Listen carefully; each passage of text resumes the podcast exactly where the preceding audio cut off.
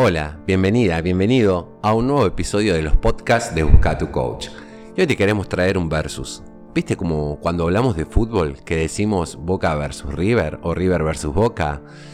O podría nombrarte dos marcas de gaseosas, pero no van a cobrar derecho de copyright y mejor te voy a decir CC versus P, que seguramente vos lo sabrás descifrar. Bueno, nosotros hoy te queremos proponer un versus de los muchos que hay en el coaching y el que te queremos traer hoy es no cumpliste con lo que te pedí versus no cumpliste con tu palabra.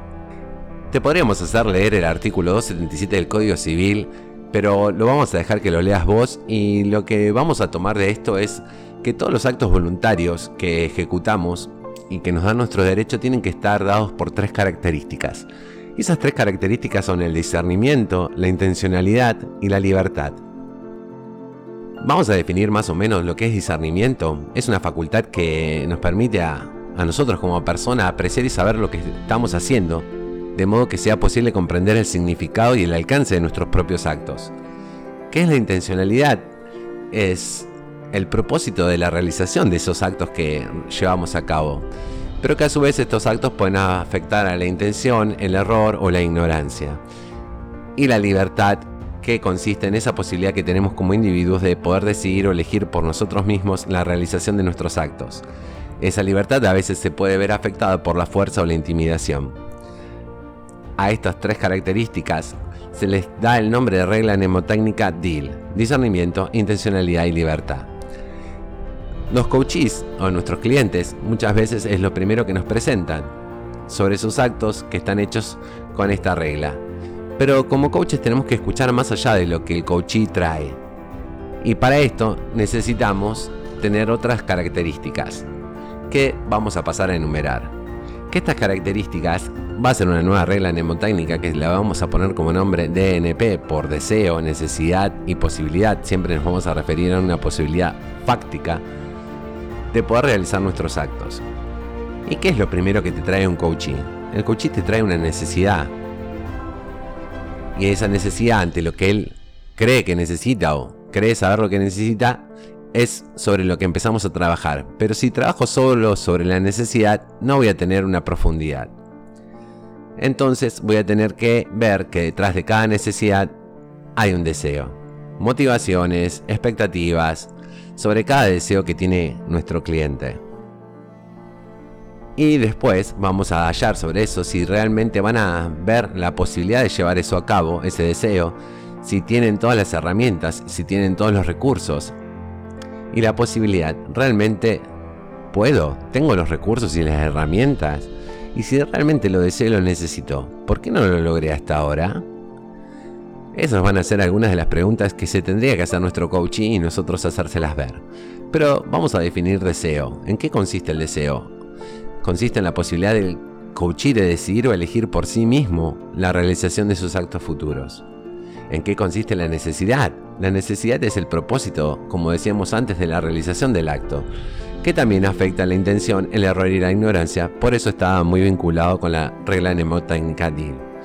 Y la posibilidad, recordemos que siempre fáctica, consiste en que el coachee pueda apreciar y saber lo que está haciendo, consciente de sus capacidades actuales de modo que sea posible comprender el significado y el alcance de sus actos. Si el coachí se puede responder a la pregunta sobre el deseo, ¿qué me hace feliz? Ahí habremos dado un gran paso.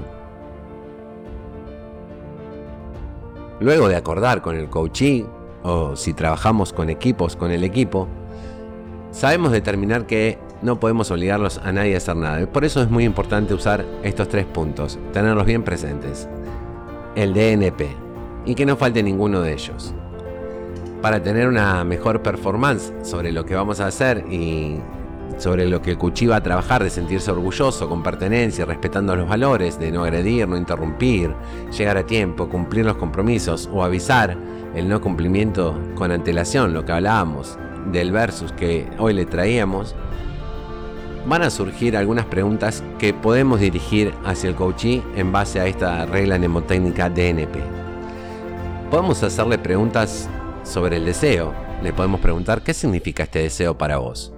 ¿En qué parte del cuerpo lo sentís? ¿Qué lo convierte en un deseo? ¿Lo que necesitas realmente lo deseas? ¿Qué está en riesgo si nada cambia? ¿O a quiénes afecta tu deseo? Esas son algunas de las preguntas que podemos hacer en esa dirección. Ahora les vamos a regalar algunas preguntas hacia la necesidad. Le podemos preguntar a nuestros clientes, ¿esto que deseas, realmente lo necesitas? ¿Qué lo convierte en una necesidad? ¿Quién o quiénes lo necesitan? ¿Qué te va a permitir lograr esto? ¿Qué cambiaría que vos no obtengas lo que necesitas? Son varias preguntas muy útiles y muy poderosas que se dirigen hacia la necesidad. Y por último te vamos a regalar preguntas hacia la posibilidad. ¿Es realista que según tus recursos internos y externos esto pueda lograrse? ¿Por qué no se logró hasta aquí? ¿De quién depende? ¿Depende de alguien más de vos? ¿Es medible? ¿Es cuantificable? ¿Es alcanzable? ¿Y en qué tiempo crees que es alcanzable? ¿Cómo te vas a dar cuenta de que está siendo posible? Y por último siempre le vamos a dejar la pregunta de ¿qué te parece? o ¿tenés alguna sugerencia? Y una vez que cerramos el acuerdo en esta primera etapa, lo más importante es que cuando acordemos sea porque el cliente quiere y no porque se siente obligado. Hay una frase que dice que lo que empeña el individuo dentro de cada equipo es su propia palabra. Nosotros también trabajamos en equipo con nuestro coach y con nuestro cliente, por lo tanto debemos empeñar nuestra propia palabra, tanto como para él como para nosotros. Una cosa es decir, no cumpliste lo que te pedí, otra es no cumpliste con tu palabra. Tomemos como ejemplo el acuerdo de avisar el no cumplimiento con antelación de una sesión. No es el punto clave el no cumplimiento en este caso. Esto no, desmorona el trabajo nuestro de la sesión, ni la performance que va a tener nuestro coachee. Rara vez lo hace. El punto clave es detectar que es no haber avisado con antelación.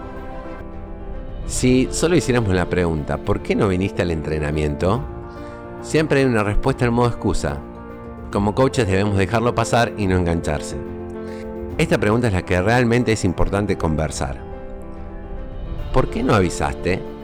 Siempre hay razones para no cumplir, pero no para no avisar. Hay gente que dice yo prefiero pedir perdón y no permiso.